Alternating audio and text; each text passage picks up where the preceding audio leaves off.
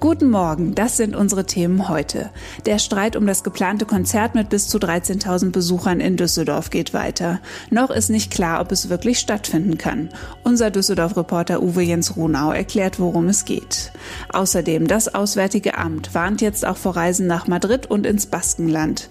Wir schauen uns an, wie die Lage dort ist und was das für Touristen bedeutet. Und in NRW geht die Schule wieder los. Ein Schulleiter sagt, wie er dem Tag heute entgegenblickt. Mein Name ist Judith Konradi. Schön, dass ihr zuhört. Der Rheinische Post Aufwacher. Der Nachrichtenpodcast am Morgen. Heute ist Mittwoch, der 12. August 2020. Als erstes ein Blick aufs Wetter. Es bleibt heiß. Auch für heute rechnet der Deutsche Wetterdienst wieder mit Temperaturen von bis zu 36 Grad. Am Nachmittag und am Abend kann es wieder Gewitter mit Starkregen, Hagel und Sturmböen geben.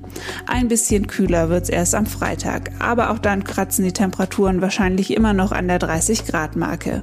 Falls ihr zu den Menschen gehört, die diese Hitze mögen, viel Spaß noch damit. Und jetzt zu unserem ersten Thema.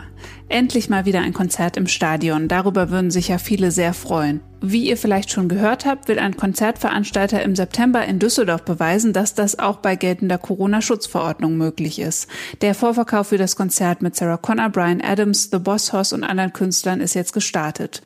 Ob das Konzert aber tatsächlich stattfinden kann, muss sich erst noch herausstellen, denn die Landesregierung ist alles andere als begeistert von dem Pilotprojekt. Fragen dazu an Uwe Jens Runau, Chefreporter aus der Düsseldorfer Lokalredaktion. Uwe Jens, CDU-Ministerpräsident Armin Laschet hat die Pläne kritisiert. Was stört ihn denn konkret? Ja, äh, er sagt, er hätte sich mehr Sensibilität vom Oberbürgermeister gewünscht. Ähm, das sei ja ganz klar, dass das ein Großereignis ist, auf das ganz Deutschland schaue, wenn es denn stattfinde und eben viel in Europa auch. Und äh, Laschet meint, vielleicht war das ja auch die Absicht, dass man so interessiert auf die Stadt Düsseldorf gucken solle. Ähm, der Ministerpräsident sagt auch, dieser geplante Event, das sei kein gutes Signal. Äh, das hat ja auch Herr Söder gesagt am Montagnachmittag. Und äh, Herr Laumann am Freitag auch hat rechtliche Bedenken an der Genehmigung. Der Gesundheitsminister, der ja auch zuständig ist äh, für den Corona-Schutz im Lande. Eigentlich wurde ja gesagt, dass die Entscheidung des Landes, ob das Konzert stattfinden soll oder nicht, am Dienstag fällt. Ähm, ich habe aber dann gestern Nachmittag aus dem Ministerium gehört, dass dies erst heute der Fall sein wird, also am Mittwoch. Und Düsseldorfs Oberbürgermeister Thomas Geisel von der SPD hat gleich zurückgeschossen. Was hat er denn unserer Redaktion gesagt? Na, er hat äh, gesagt, äh, dass es eigentlich ein unfaires Vorgehen des Landes sei. Es, äh, das Land hat mit der Corona-Schutzverordnung die Verantwortung für die Genehmigung solcher Veranstaltungen an die Kommunen delegiert. Da steht also genau drin im Paragraphen 8, was darf stattfinden und was darf nicht stattfinden. Und äh, Herr Geisel sagt, die Verwaltung hat das sehr genau geprüft und die Auflagen der Corona-Schutzverordnung werden sogar übererfüllt. Also es ist besonders streng alles bei diesem Konzert. Das sei genehmigt worden. Und ähm, offenbar äh, verletzte man jetzt das Legalitätsprinzip. Also man halte sich hier nicht mehr an Recht und Gesetz und das könne er also überhaupt nicht nachvollziehen. Und so ähnlich sieht das auch der Veranstalter. Das ist ja das Unternehmen Live Nation von Marek Lieberberg, ein sehr bekannter Konzertveranstalter, der hat Rock am Ring und Rock im Park ins Leben gerufen. Der behält sich auch den Gang vor das Verwaltungsgericht vor, wenn man ihm jetzt äh, die Genehmigung ähm, wieder streitig macht oder äh, das Ganze untersagt. Also es, äh, es ist wohl im Rahmen von Recht und Gesetz, sagt die Stadt. Äh, das Land müsste dann jetzt nachweisen, dass dies nicht der Fall ist. Man darf bei all dem ja auch nicht vergessen, dass am 13. September Kommunalwahl ist. Inwiefern ist das Ganze denn auch einfach ein bisschen Wahlkampf? Äh, natürlich äh, spielt das äh, da hinein. Es geht sehr viel jetzt um Verantwortung und nicht nur um Fakten und um Rechtsfragen. Ähm, aber ich würde es auf beide Ebenen beziehen. Das eine ist nämlich der Machtkampf um die CDU-Spitze. Natürlich gibt es dann immer die Konkurrenz zwischen NRW, also Laschet Spahn und Söder Bayern. Das merkt man an diesen Stellungnahmen auch. Aber auch in der Stadt Düsseldorf wird darum gerungen und Herr Laschet als CDU-Ministerpräsident kritisiert den SPD-Oberbürgermeister und die Konkurrenten um das Oberbürgermeister Amt. Vor allem Frau Strack-Zimmermann hat es sofort von der FDP äh, harsch abgelehnt, dieses Konzert. Und Herr Keller sprach auch von seinem nicht so guten Signal eigentlich. Ähm, hat nicht direkt gesagt, dass das illegal ist. Ähm, aber es wird halt gesagt, es passt nicht in die Zeit. Das ist so das Hauptargument. Danke, Uwe Jens. Sehr gerne. Das Auswärtige Amt warnt wegen der Corona-Pandemie jetzt auch vor Reisen nach Madrid und ins spanische Baskenland. Das Ministerium begründet das mit den Zitat erneut hohen Infektionszahlen. Für die DPA berichten Julia Macher aus Spanien und Uli Reitinger aus Berlin. Julia, wie dramatisch ist die Corona-Lage denn in Madrid und im Baskenland? In Madrid haben sich die infizierten Zahlen in den letzten beiden Wochen jeweils verdoppelt. Auch im Baskenland steigen die Zahlen. Da viele der Fälle asymptomatisch sind, ist die Lage nicht so dramatisch wie im Frühjahr. Aber Experten befürchten, dass bald auch wieder die schweren Covid-19-Erkrankungen in die Höhe schnellen könnten. An einer der großen Unikliniken in Madrid werden bereits wieder nicht lebensnotwendige Operationen verschoben. Man hat einfach nicht genügend Personal eingestellt, um die Kontakte von Corona Corona-Infizierten zu verfolgen. Und das rächt sich jetzt. Und jetzt eine Frage an Uli Reitinger in Berlin. Was heißt das denn für deutsche Touristen?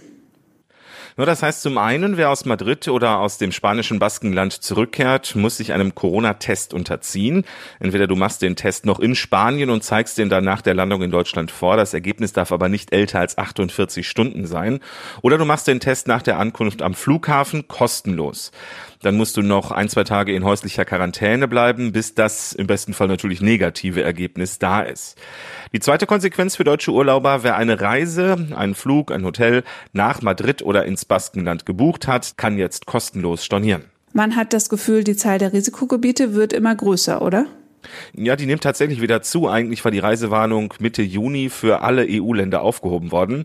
Aber das Auswärtige Amt, das beobachtet die Situation genau und wird halt aktiv, wenn die Zahl der Corona-Neuinfektionen die magische Marke von 50 Fällen pro 100.000 Einwohner innerhalb von sieben Tagen übersteigt. Dann werden Reisewarnungen ausgesprochen und die Regionen, wie jetzt die in Spanien, zu Risikogebieten erklärt.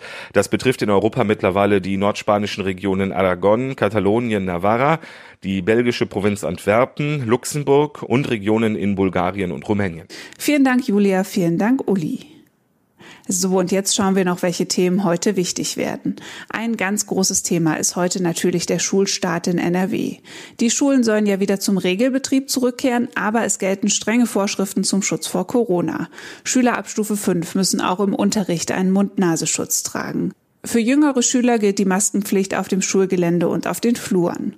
Die Kollegen von der DPA haben mit Lothar Hesse gesprochen. Er ist der Schulleiter des Don Bosco Gymnasiums in Essen und findet, dass seine Schule auf das neue Schuljahr insgesamt eigentlich ganz gut vorbereitet ist. Wir haben seit etwa zwei Wochen äh, die Vorbereitungsarbeiten gestartet. Es ist ja nicht so, als wenn das völlig überraschend für uns gekommen ist. Wir wussten ja schon vor den Sommerferien, was uns erwartet. Wir mussten jetzt noch ein bisschen nachjustieren, aber wir fühlen uns gut vorbereitet. Und dann haben die Kollegen von der DPA Herrn Hesse noch gefragt, wie seine Schule eigentlich damit umgeht, dass gerade Temperaturen von weit über 30 Grad und die Pflicht zum Tragen eines Mundschutzes zusammenkommen. In dieser Woche, wo die hohen Temperaturen vorhergesagt sind, haben wir äh, Kurzstunden angesetzt.